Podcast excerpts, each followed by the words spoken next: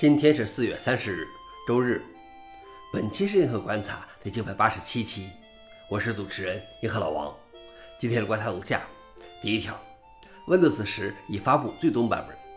微软在其客户端路线图的更新中披露，Windows 十将不会有进一步的功能更新。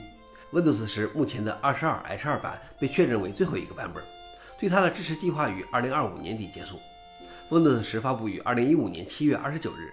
它在发布时被广泛吹捧为有史以来的最后一个版本的 Windows，因为它标志着微软的 Windows 即服务的概念的揭幕。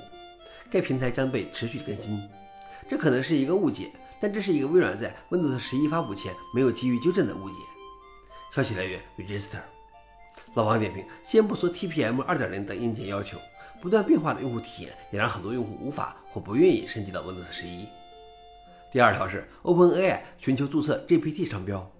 OpenAI 在去年十二月底申请了 GPT 代表生成式预训练转换器的商标后，上个月向美国专利商标局提出申请，要求加快程序，理由是无数的侵权和假冒的应用程序开始涌现。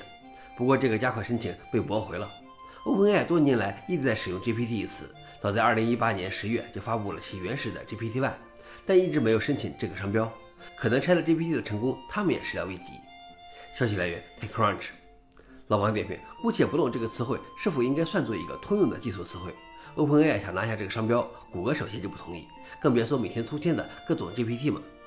最后一条是，微软为其365服务采用 Microsoft 的新顶级域。随着微软云服务多年来的发展，他们的域名空间已达到数百个。